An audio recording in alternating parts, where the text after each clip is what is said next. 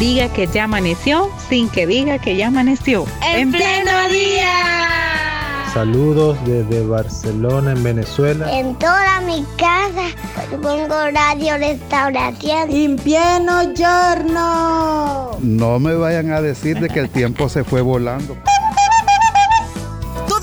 seamos parte de En Pleno Día. De lunes a viernes. De 6 a 8 de la mañana. En Radio Restauración. 100.5 FM. Y en Facebook. Arroba En Pleno Día.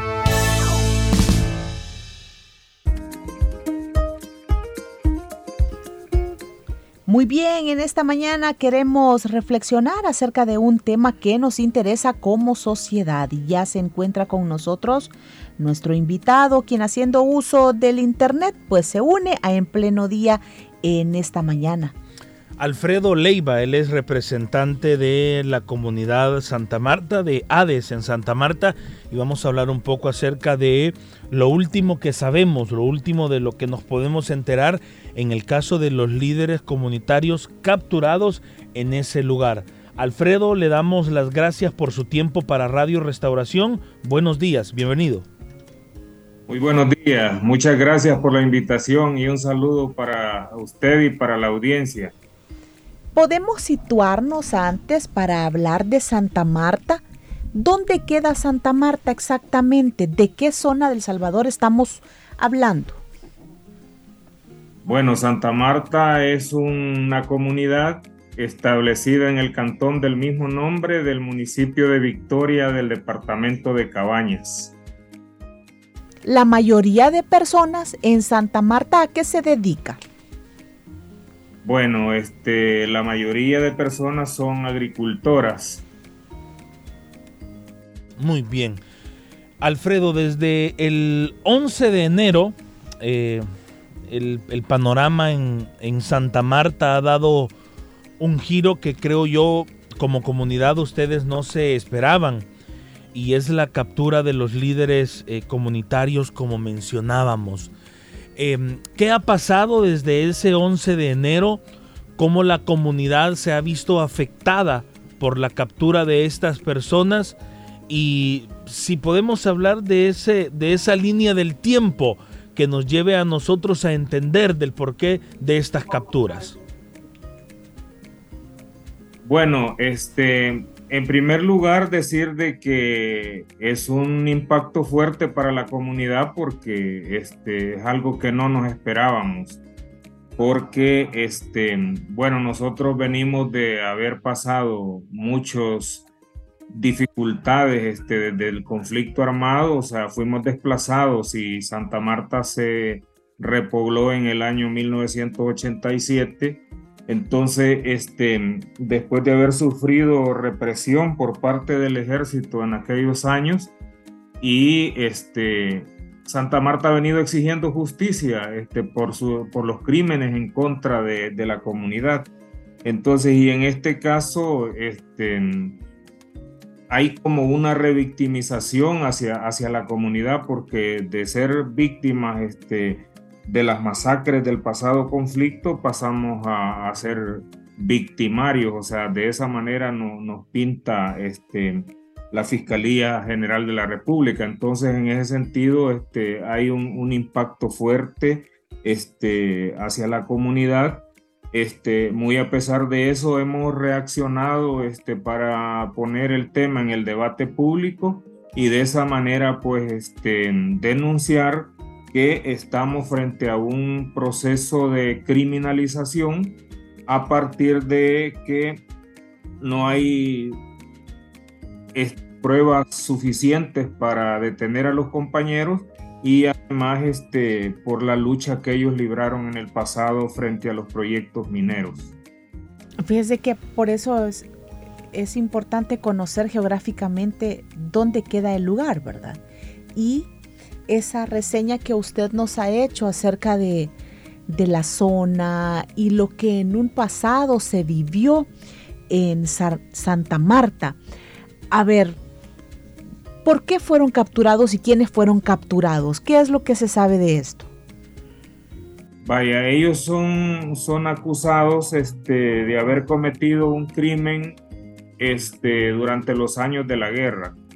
Este, hay tres compañeros que son líderes de la comunidad, este, campesinos dedicados al, cultivo de la tierra y hay otros dos personas que, otros dos compañeros que uno es el director ejecutivo de ADES, que es la Asociación de Desarrollo de la Comunidad Santa Marta, y el otro que era el apoderado legal de la asociación. Entonces ellos son en, los capturados. Son seis, seis personas en total. Sí. Y cuando nosotros nos referimos, para que nos quede claro a todos, líder comunal, ¿cuál es el papel de un líder comunal? Bueno, los compañeros, este, uno de ellos era este, del Comité de Memoria Histórica, el otro este, de la DESCO Santa Marta y un, y un tercero este, también parte de, de, una estructura de, de la cooperativa. Muy bien, Alfredo, sabemos que dentro de todo proceso judicial hay tiempos, hay etapas que deben seguirse, hay procedimientos pues que ya la ley determina. En el caso de los líderes comunitarios detenidos, ¿Se ha respetado estos tiempos procesales en su caso o ustedes tienen alguna denuncia al respecto?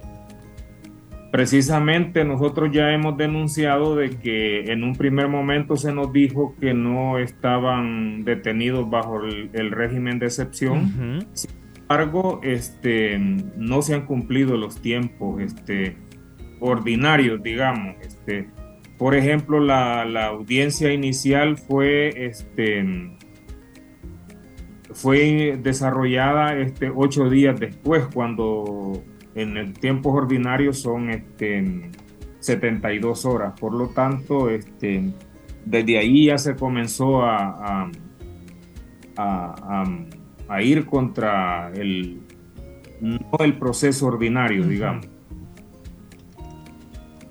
A ver, y ellos, en la condición en la que ellos se encuentran, ¿qué más información tienen ustedes?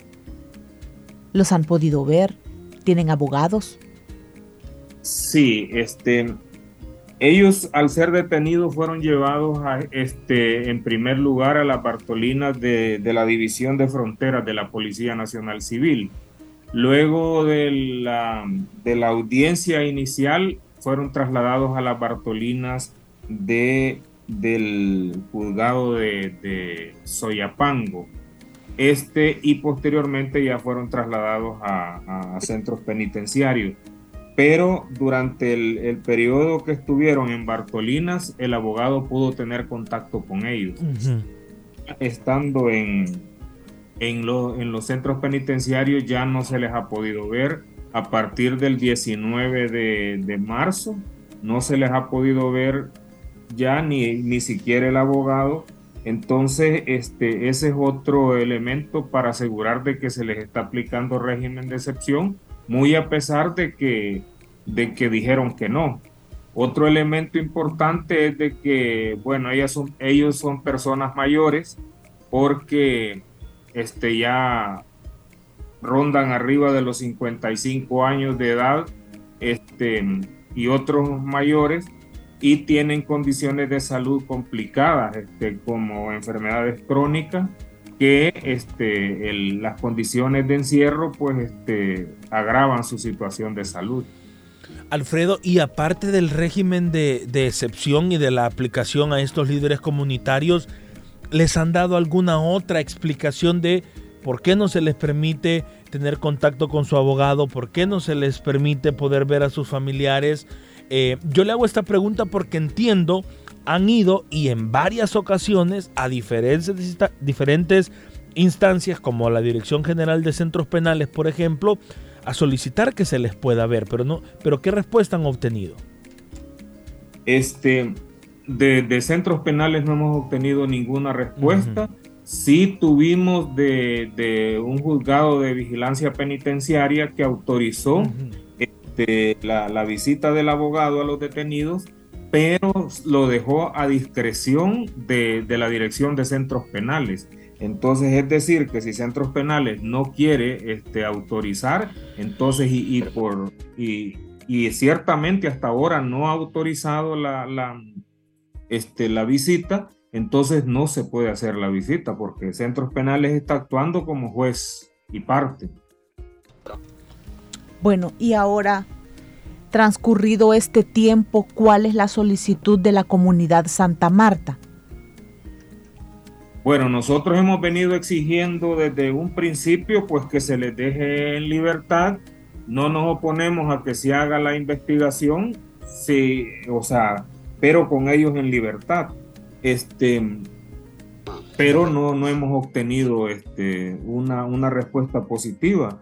Es un trato que les han dado a los compañeros y por eso es, aseguramos que es criminalización, porque en otros casos del conflicto armado, este, los, los procesados, es decir, los acusados están en libertad. En cambio, para nuestros compañeros, o sea, se les aplica este, la prisión preventiva sin, sin hacer ninguna consideración. Este, entonces, además de eso, exigimos que se respete el debido proceso. Es decir, de que ellos puedan este, tener garantías de que van a tener un juicio justo. Entiendo, Alfredo, que también ustedes han recibido mm, algún tipo de apoyo por la comunidad internacional y entendemos que el caso incluso ha trascendido a los ojos de la Organización de las Naciones Unidas. Eh, creo que esto fue la semana pasada. Si nos cuenta un poco, por favor, en qué consiste esta observación que la Organización de las Naciones Unidas está haciendo en el caso de, Santa Marta. Este, sí, hemos recibido mucho apoyo de la comunidad internacional que ha entendido pues de que estamos frente a un acto de criminalización y no en un verdadero acto de querer hacer justicia a, una familia. Este, y además este, se ha activado cuatro relatorías de las Naciones Unidas que han enviado una correspondencia al gobierno preguntando este, sobre las condiciones y sobre la base legal de las capturas y si no se está usando este, la justicia transicional para perseguir a, defensores de derechos humanos. Entonces el gobierno ha respondido pero una respuesta, este, digamos, como, como con mucha falsedad, o sea, se está este, dando una respuesta a, Naciones Unidas este, no en base a, lo que realmente está ocurriendo. Entonces se dicen, o sea, sí, el gobierno ha sido, como dijéramos, un tanto responsable este, respondiendo a la a la solicitud de Naciones Unidas, pero no ha respondido apegado a la verdad. Y eso es preocupante porque este, se manda un mal mensaje este, a, Naciones Unidas. Para nosotros es importante que Naciones Unidas eh, este, entre en escena porque esto le da como otro, otro rumbo al, al caso, o sea, ya no es solamente este, la comunidad este, preocupada por lo que está pasando, sino también en la comunidad internacional también este, bueno, cuando ustedes conversan con otras personas allí en la comunidad Santa Marta, ¿qué les comparte el resto de la población o este tema ha traído división? precisamente en un principio y, consideramos que es uno de, mm, de los propósitos de la fiscalía que es dividir a la comunidad y mm, en un principio habían este, opiniones encontradas, personas pensando de que si esto la deben, pues que la paguen. Pero poco a poco, en la medida que se ha ido entendiendo el, el trasfondo del caso, entonces esas opiniones han, venido este, a menos. Este, pero sí, o sea, es, es complicada la situación, ahora ya menos, porque ya después de cuatro meses, este, ya la, la, mayoría de la comunidad ha entendido de que por dónde va la, la, la, intención. Entonces, en ese sentido, este, ya, ya hay, hay menos eso ese, ese incertidumbre de qué estaba pasando. Y según la lectura que ustedes le dan, Alfredo, a toda esta situación, porque usted ya bien nos explicaba pues las injusticias que se están cometiendo en este caso, el tema de, de los tiempos que se les ha aplicado el, el régimen de excepción, el tema que eh, otras personas con los mismos delitos imputados están siendo tratados de diferente forma al trato que se le da a los líderes comunitarios. Entonces, si vemos todas estas desigualdades, algo no cuadra aquí. Entonces, ¿cuál es la lectura que ustedes le dan a estas lecturas, a estas capturas, perdón? ¿Y qué es lo que está atrás? ¿Qué es lo que está de fondo? ¿Qué es lo que no estamos viendo? Vaya, nosotros este, desde el primer momento de las capturas denunciamos, o sea, de que ya desde hace dos años más o menos, este, veníamos viendo señales este, muy fuertes de querer reaperturar la minería metálica este, en El Salvador, muy a pesar de que, como todos sabemos, está prohibida por ley desde 2017. Pero en 2021, por ejemplo, este, el, Salvador se unió a un foro internacional de países que promueven la minería este, sostenible, le llaman. Este, el mismo año creó la dirección, este, aprobaron la ley que creó la Dirección General de Energía, Hidrocarburos y Minas. Entonces, una, una dirección que tiene potestades incluso hasta de otorgar permisos de exploración y explotación minera en contraposición a lo que prohíbe la, ley de prohibición de la minería. Asimismo, en el presupuesto de este año le, le asignaron este 4.5 millones para revisar y actualizar la ley que prohíbe la minería. Y por lo que hemos conocido en los últimos días, este, se ha contratado una empresa consultora para revisar esa ley y ya esta empresa consultora ya presentó este, el documento de, propuesta de revisión del que ha revisado la, la, ley. No conocemos el documento todavía, pero, pero ya está.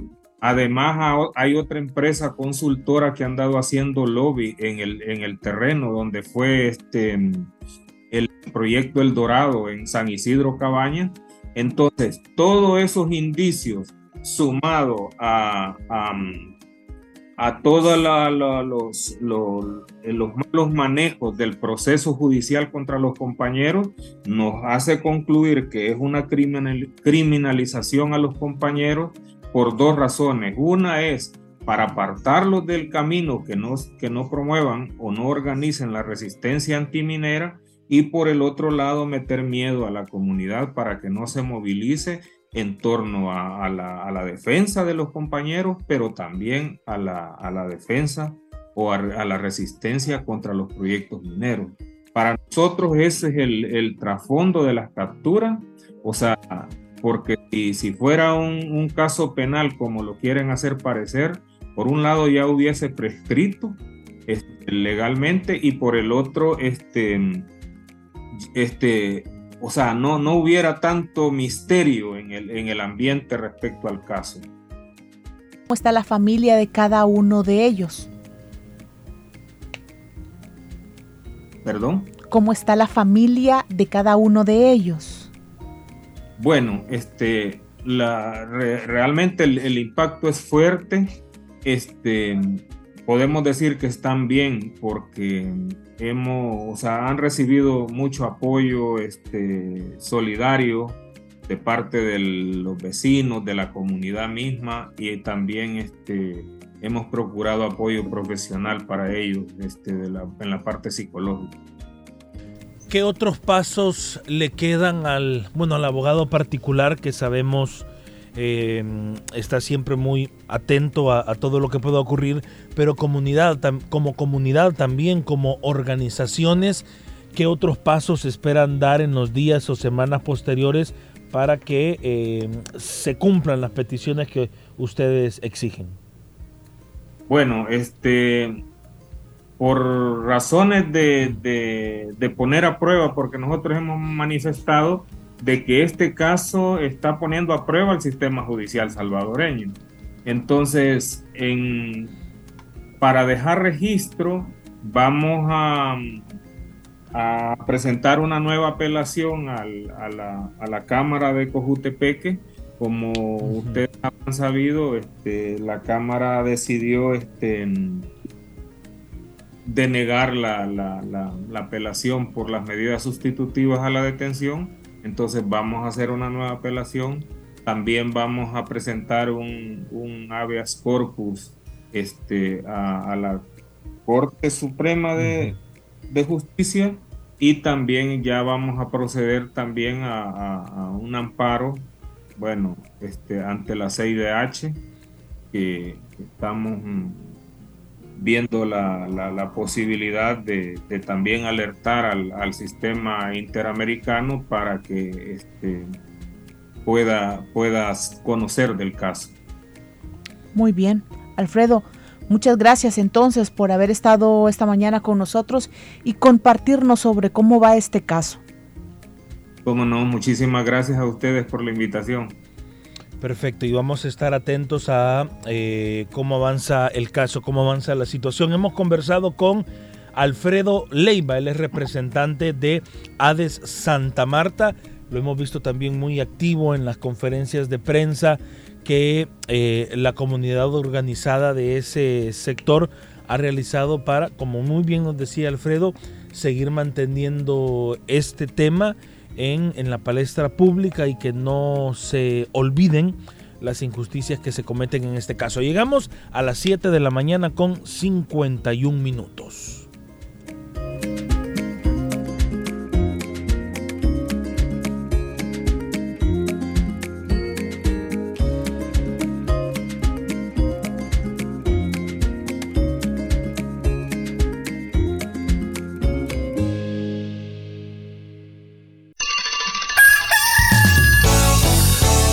Diga que ya amaneció sin que diga que ya amaneció. En, pleno día. Saludos desde Barcelona, en Venezuela. En toda mi casa pongo radio restauración. En pleno giorno. No me vayan a decir de que el tiempo se fue volando. De En Pleno Día. De lunes a viernes. De 6 a 8 de la mañana. En Radio Restauración. 100.5 FM. Y en Facebook. Arroba En Pleno Día.